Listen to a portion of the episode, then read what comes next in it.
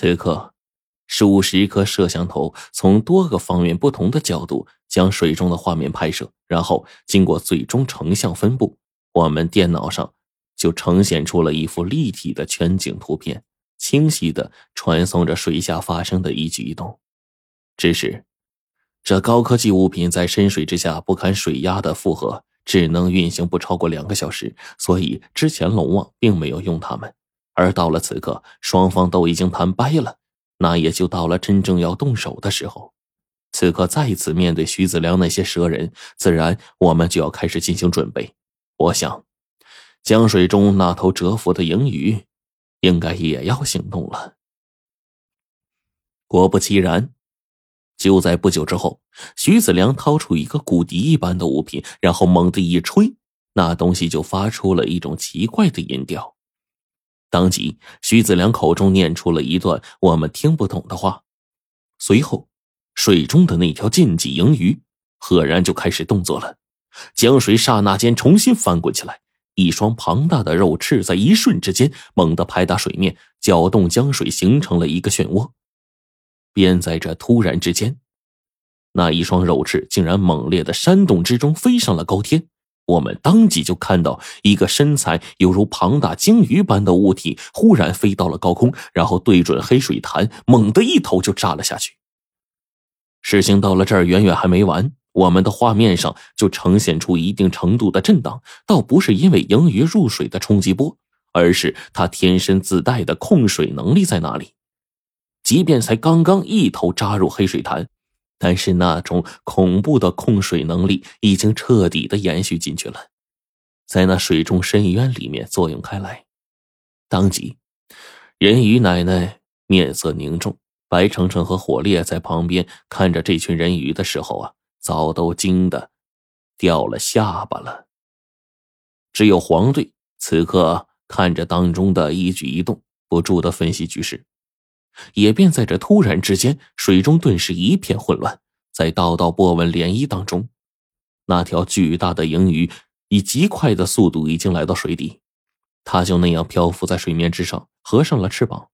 那双巨大的鱼眼珠子盯着此刻对面的人鱼们，眼中流露出一种漠视般的目光，根本毫无感情可言。而此刻，借助水中的那些光芒。我们终于彻底看清楚面前这条大鱼的模样。我记得以前在博物馆工作的时候，见过金馆长养过金龙鱼，那鱼呀长得是真漂亮。而此刻我才发现，面前的银鱼除了身体好像鲸鱼之外，其外表反倒是像极了龙鱼，只是体型方面达到惊人的十多米。而且还长着一双一展足足十多米长的肉翅，这还不算完，这家伙张开的口中啊，全都是像食人鱼一般的牙齿。另外，在其腮部长着的鱼须也是奇长无比，飘飘荡荡在水中，犹如水草一样。这条鱼整体呈现出深蓝色，给人一种冰冷无比森严之感。而我们现在也发现。这些庞然大物，一个个还真就是那德行，仿佛高傲而尊贵，把别的生物从来都不放在眼里。尤其那蔑视的目光，我已经不是第一次见到了。第一次在锁龙台当中接触到禁忌之龙的目光的时候，我便从这禁忌之物的眼中看到了冷漠。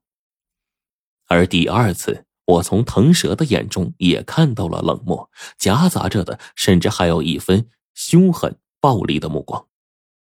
第一次看到盈余也是这样，给人一种恐怖之感，冷漠的让人望而生畏。盈余此刻摆动着庞然大物般的身躯，就好像在自己的后花园里边闲庭漫步一般，慢悠悠的过去，在这水中四面转悠一圈。这时候啊。徐老歪的声音再传过来：“祖奶奶说，这条大鱼似乎彻底醒过来了，不像上次那么呆滞，反倒是眼中越来越有光彩，而且身体灵活度越来越高。嗯，恐怕这次不不好对付啊。嗯，我们会看情况进行准备的。”这个时候，龙王一边盯着电脑画面，里面再看着那几个蛇人。我还在跟火烈还有黄队商量，等下怎么引开蛇人，然后逐个击破的时候，不成想，真是天助我也呀！徐子良跟那一干蛇人还有哲那罗，竟然全都下入水中。顿时，黑水潭空空如也，所有家伙直接下入水中，更是给了我们一网打尽的可能啊！这个时候，龙王就说：“准备好网，随时准备安排人撒网，不可以出现任何纰漏。”说到这里的时候，龙王赫然下达了另一道指令。而这个时候，徐子良这家伙一瞬间就来到了银鱼的背上，而且呢，这家伙直接坐在银鱼脑袋上。